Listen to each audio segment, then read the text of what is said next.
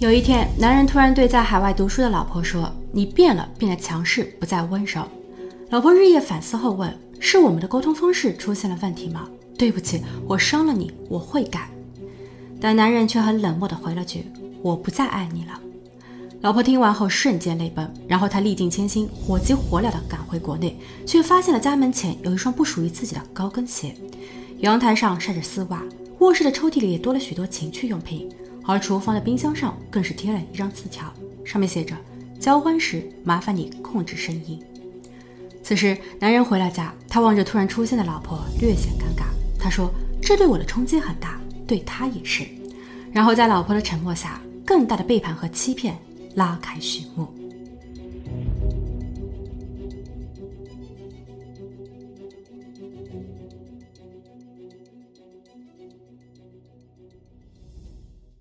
好大家好，我是妮妮。刚刚的那一幕真是发生于二零二三年八月二十六日，成了九月末的热搜话题。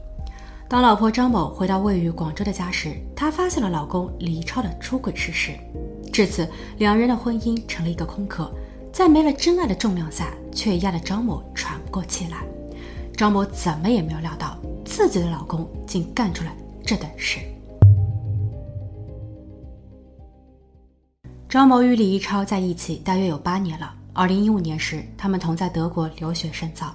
李一超率先表了白，然后两个人开始交往，他们的感情路算是顺畅。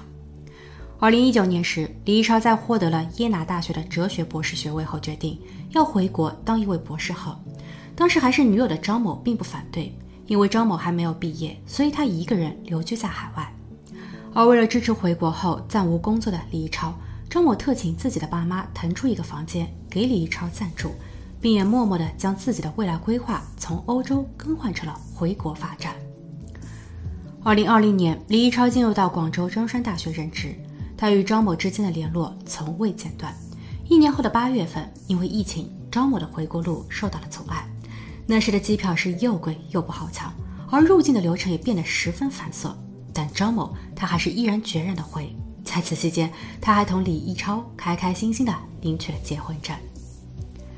九月份，张某返回到学校，老公李一超则继续留在广州。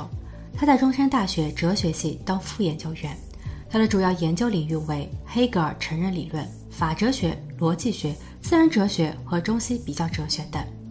他于2022年在该圈崭露头角。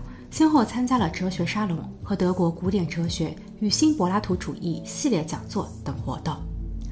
此时，张某仍在海外深造，他尽可能的挤压时间，抓紧时间赶论文、发论文，因为他心系国内，说穿了就是想要回国跟老公李一超团聚。他几乎每两个月就会往国内发送一批物资，其中包括了李超爱读的英语原版书，一年四季所要替换的衣服和鞋子。甚至是不粘锅，李一超最爱的黑胶唱片，李一超母亲常吃的保健品，李一超妹妹爱用的护肤品，李一超外甥的婴儿用品等等等。而每当张某身边有同学或是朋友回国时，他便请他们帮忙再捎上一点小惊喜、小礼物给李一超。二零二三年的农历新年，张某还提醒自己的妈妈说：“包一个红包给女婿，他一个人在国内很不容易。”妈妈问：“你什么时候回来办婚礼？”张某有些不耐烦地回答说：“以后再说吧，这是叫你催，人家国外人都不看重这些，我也嫌麻烦。”但事实上，并不是张某不想办，他对婚纱的诱惑其实也没有任何的抵挡力。只是张某心知老公家的经济条件不佳，其父母都是农民，而老公李一超又刚刚踏入社会，他都还没有拿到中山大学的长期雇佣合同，所以婚礼等等吧。二零二三年五月十四日，母亲节。张某给李一超的妈妈邮寄了一份礼物，同时也将自己即将毕业、能够回国团聚的喜讯告诉了婆婆。她已经预定好了九月二十四日的回国机票，对此她很迫不及待了。她提前通知了房东，并做好了后续的收尾工作。她还给自己的小猫做了一个检疫工作，这只猫见证了她和李一超的相识、相知和相爱。现在她就等着九月二十四一到，她便可以愉快地踏上回家之路。婆婆恭喜了她，顺便提了句：“你回来之后是跟着超超住广州，还是先回到自己的娘家河南发展？”张某毫不犹豫地回答说：“他是我的中心，他在哪，我在哪。”回国前，张某还特意的买了一整箱礼物，准备送给老公。里面包括了运动鞋、网球拍、巧克力、电动牙刷、洁面乳，甚至还有一些是张某为他俩未来的爱情结晶所预备的用品。张某天天盼着回家的那一天，他想象着两个人一起窝在家中看电影，一起在厨房做着有爱的饭菜。总之，这一回他们不再分离。但八月梦碎了，张某亲眼目睹自己深爱的男人、自己的老公和别的女人生活在一起，三餐四季。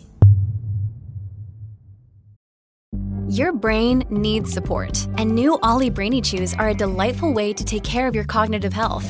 Made with scientifically backed ingredients like Thai ginger, L-theanine, and caffeine, Brainy Chews support healthy brain function and help you find your focus, stay chill, or get energized. Be kind to your mind and get these nootropic chews at ollie.com. That's O L L Y.com. These statements have not been evaluated by the Food and Drug Administration. This product is not intended to diagnose, treat, cure, or prevent any disease. 二零二三年八月二十二日，正在准备最后一篇论文的张某突然收到了老公李一超的短信。李一超写道：“你变了，你变得强势，不再温柔。我不再爱你了，不过我还是会像对待妹妹般的疼你。”张某意识到了问题的严重性，于是他火速改签机票，在八月二十六日风尘仆仆地赶回到广州。她本以为，当她回到与老公的爱巢后，就可以改变老公的心意，他们终将会在一起。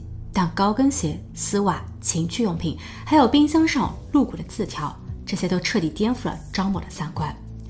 当李一超回家后，发现了老婆也回家了，他有些尴尬地说：“你都看见了，我和他是我们上床了。”张某哭了。后来李一超也承认，他叫杨晕，毕业于星海音乐学院，他很有音乐天赋，硕士是在华南师范大学读的钢琴演奏。然后博士学位是在中山大学完成的。他是在二零二二年入职了中山大学博士后岗位，比李一超晚了两年时间。但也就在二零二二年的当年，他跟李一超暧昧缠绵。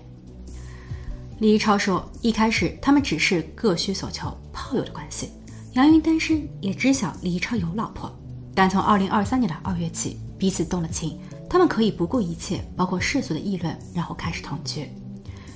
听到这时，原配老婆张某回想到，大约也就是从这一个时间起，李一超对自己开始冷漠，包括不接自己的视频和电话，而即便是接通了，李一超也会借着各种理由尽快挂断。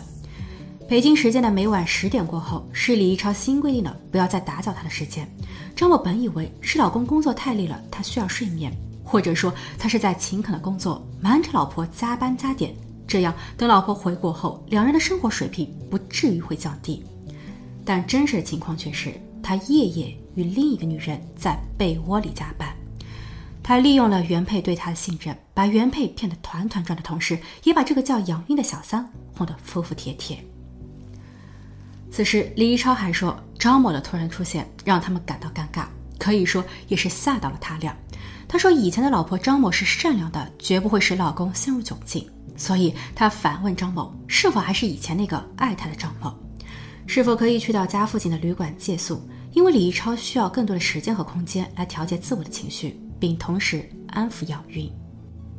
没想到原配张某居然照做了。面对岌岌可危的感情和婚姻，他选择后退，甚至还抱有幻想，在小三被赶走后，他及他的爱情可以回归正轨。而李一超在接下去的两天时间里，也是天天跑旅馆，他陪着张某，通过解释请求张某原谅自己的过错。但他还有另一个目的，那便是催张某回娘家。他说，在河南的娘家人也想张某了。八月二十九日，张某同意回去，李一超连哄带骗的把他送到了广州南站。临行时，张某问：“你确定小三会走吗？”李一超回答说：“我不想让家人们知道这件即将翻篇的事。”此时的张某理解的翻篇和李一超话中话及最后的选择是完全不同的。因为九月一日，张某从娘家出发，又返回到了广州。他想要回家取一些护照和一些衣服时，他到的时候正是晚餐点。当他打开家门时，却又看见了小三杨晕和丈夫李一超，如同寻常夫妻般的在家吃晚餐。三个人对视后，张某笔直走进了原本只属于自己的卧房。他没有吵，没有闹，也没有哭，低头收拾着自己的文件和衣服。这时，小三杨晕从门外向里张望。张某对着李一超说：“你让他出去，我不愿意家里有别的人。”李一超非但没有作声，反而是跟杨云在客厅里逗玩起了他们养的宠物犬。张某对此哭笑不得，骂自己蠢吧，还真是。李超的各种行为都表明了他做好了选择，但并非是留下原配。李超在后来甚至还说：“你装什么装？给谁看？装谁装了，谁更会装。”看到男人在出轨后如此的理直气壮，张某已经不想再理他了。而越界的两人啊，那可都是博士学位，却一个恬不知耻，一个毫无底线。至今两人都毫无悔意。事后，现年三十六岁的李一超还尝试 PUA 原配，甚至将所有的责任都归咎于原配，是原配的不好，不够温顺。她看上了老公的钱，却长期待在国外，不去满足老公的需求，所以也极有可能张某在外也有人了。张某在听到这些话后，不再对李一超说任何的话。他只是在后期将此事曝光时，随同举报信写下了这么一句话：“谢谢你让我及时认清你的真实面孔。”另一个事实，除了李一超在婚内出轨的事被原配戳破外，张某还披露了更多令人不齿的事。当他还没有彻底与这个渣男闹掰时，他偷偷查看了他的手机。原来李一超除了养小三外，他还从二零二一年起在微信上开设了一个小号，专门用来找女人玩。哪怕是他和杨晕同居后，李一超还是很认真的经营着这个小号。和他暧昧不清的包括了单亲妈妈、办公室小老板等等。李一超还打着知识分子、摄影达人和健身达人等人设，吸引并同不少的人奔现上床。他们甚至一起玩三人行、多人行。在李一超的微信群里，他还置顶了一个群，名字叫做“情感实战交流群”，实则是一群男人分享着自己的约炮经历。李一超在其中也有不少发言，炫耀了自己的战绩，在标榜自己专心搞学术的同时，却极度迷恋于床爱，为此沉沦。李一超还在群里谎称自己的老婆是知情者，自己还在练习垂钓术，以此来强化那方面的功能。二零二三年九月二十四日晚，张某向广州中山大学举报了李一超。他说：“人跟动物总是有区别的。”他很疑惑，这样一个丧失道德底线、无法控制自己本能欲望的人，是如何为青年学子传道授业的？况且小三也在中山大学。张某希望不再有新的受害者走自己的老路。九月二十八日，举报四天后，中山大学通报解除同李一超的聘用合同。杨云也被要求退出博士后流动站，已在办理手续中。好了，今天的故事就分享到这，我们下期见。